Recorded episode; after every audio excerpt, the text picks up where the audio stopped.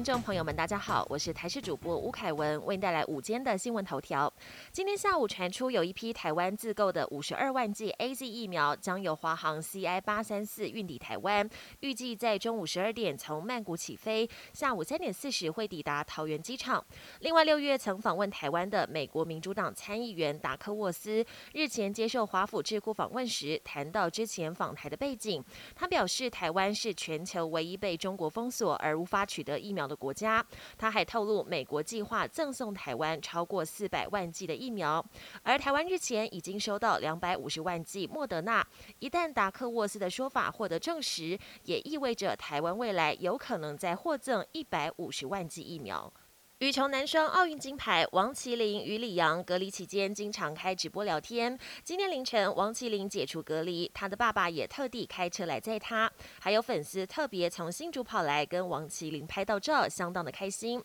另外，柔道男神杨永伟结束十四天居家检疫，中午回到台中后里老家，家属跟亲友也准备了鞭炮，热情迎接，庆祝他夺得银牌，光荣返家。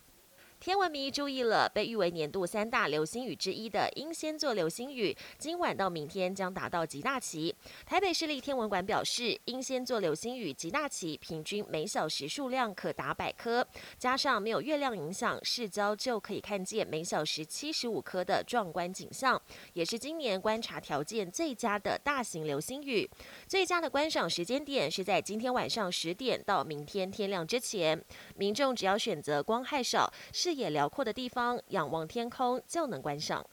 国际焦点：欧洲一部分民众最近在接种辉瑞及莫德纳疫苗之后，回报三种新的副作用。欧盟已经对此展开调查。第一种为副作用型性红斑，常见症状为四肢出现红色丘疹及大水泡；第二种为膜性肾病，患者通常是白种人；第三种是肾病症候群。常见症状包括眼部周围及腿部浮肿胀大、胸腔积液及腹水等等。欧盟药品管理局已经针对这些副作用进行研究，要厘清这是否是 mRNA 疫苗的罕见副作用。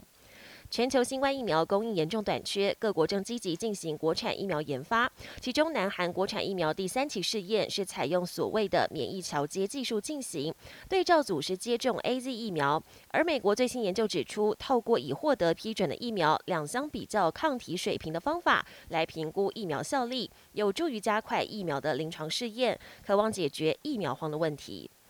有研究显示，地球早期经常遭到巨大的小行星撞击。科学家表示，一个距离地球约三亿公里、被命名为贝努的小行星，可能在未来撞上并毁灭地球。不过，科学家表示，那也是下个世纪一百多年以后的事，人类现在还不用太过担心。本节新闻由台视新闻制作，感谢您的收听。更多内容请锁定台视各界新闻与台视新闻 YouTube 频道。